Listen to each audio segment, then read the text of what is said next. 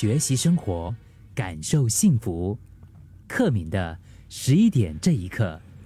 一个星期里面总是会有一两天，我们会遇到工作瓶颈。可能是明明一个 PowerPoint 的功能啊，已经用过了上千遍，但是在这个文档当中却怎么也套用不上。明明一个只需要一行字就可以回复的 email，可是你却怎么想也想不到这个句子应该怎么开头。或者一直在等待你同事的回复，哈，这个同事 A 还没有回复，同事 B 又发来了项目需要改动的一些细节，然后两个都已经在 deadline，就是必须要交了，它是交叉在一起，所以怎么办呢？我的时间只有这么多，我应该优先处理哪一个呢？每一次我遇到这些棘手问题的时候啊，以前的我就会。可能在当中焦虑，或者是逃避，然后呢拖延到最后一分钟才来逼着自己去面对、去进行。但是这些年来，我慢慢的开始用另外一个角度，就是我会暂时哈，暂时抛下一切。我觉得这个不是逃避啊，而是我选择用另外一个方式来面对，就是我会暂时抛下一切，我就会。去做一些我喜欢的事，尤其是比如说去外面走一走，即使是短短的，可能十多二十分钟，嗯，到家楼下去骑一小趟脚车，就那么绕个几圈，十多二十分钟真的就够了。去感受一下流动的空气，温暖的阳光，过往的行人。还有随着季节成长的树木，感受一下这些大自然的馈赠，获得解决问题的养分。你有没有试过在走每一步的时候，去感受一下地面的厚度呢？试着在呼吸每一口空气的时候，体会一下空气的温度。试着找出一个平时不曾发现的风景，比如说咖啡馆新的咖啡品种，在书店里面新书的海报，或者是树枝上树叶的数量。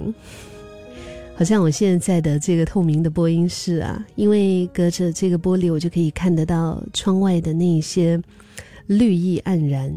我可以看到躺在地上的那些鹅卵石、小石头是非常可爱的。有时候我会去数哈，小的有多少个，大的有多少个。啊，那为什么就是总是，呃，这一群他们会聚聚集在一起，就是不同的形状的。然后当在看的时候，我不知道为什么我会觉得整个人特别特别的放松。或者看一看街上的行人，今天看上去是不是都非常的忙碌？就试着把注意力。集中在当下这一刻，把我们的视觉、嗅觉、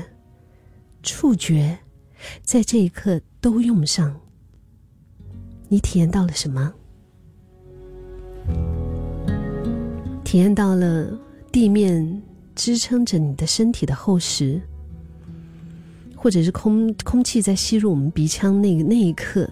的那种温暖潮湿。或者是呼出鼻腔时候的那种感觉，还是你在咖啡馆咖啡馆看到了哦，原来这边有新的有机咖啡豆。在逛书局的时候，突然发现，原来这个新书的主题叫做“每天成为百分之一更好的自己”，或者是这个树枝上又冒出了几颗新芽。每一天看新芽，是我早上起来。非常享受的那个短暂的片刻吧，因为我早上起来有一个习惯，就是我会先，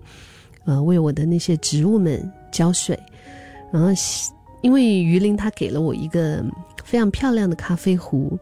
那个咖啡壶是，就是它是那种长嘴的，而且是细嘴的，用来做那种手冲咖啡时候的，你知道，就是在那边打圆圈呢。然后你不要说我奢侈了，因为我自己没有在用在喝手手冲咖啡，所以我就用它来浇水。我就觉得在慢慢的在这个绿绿上面打圆圈浇水，然后看着它土壤从干燥变得湿润，然后那些叶子呢，从可能一夜的没有阳光的那种死气沉沉，然后到突然间就活过来了，它的那些嫩绿，它的那个小小的花骨朵又绽放了几颗，那一刻的心情，我觉得这是非常享受的，就是。所谓的，当我们多种感觉并用的同时，也让自己回归正念，那些问题都被暂时放到了一边，然后紧绷的肌肉得到放松。你现在整个情况啊，基本上是回归到一个最自然的放松的状态，那是非常自然放松的一种状态，所以所有紧绷的神经也得到了舒缓。像是我刚才说，当我在被一些问题在可能烦心的时候啊，想不到解决的出路跟办法，然后我出去走一走啊，十多二十分钟，很多时候其实当我在往回走的路上，那些答案会就奇妙的飘了出来，甚至是有一些花了半天解不开的死结，突然就有了头绪，然后很多问题也不攻自破。想不到答案的时候，与其跟这些问题死缠烂打，和我们的身体大脑作对，不如试试看，暂时喊停，从问题当中抽离出来，然后过一段时间再回到问题上，说不定这个时候的效果会出人意料啊。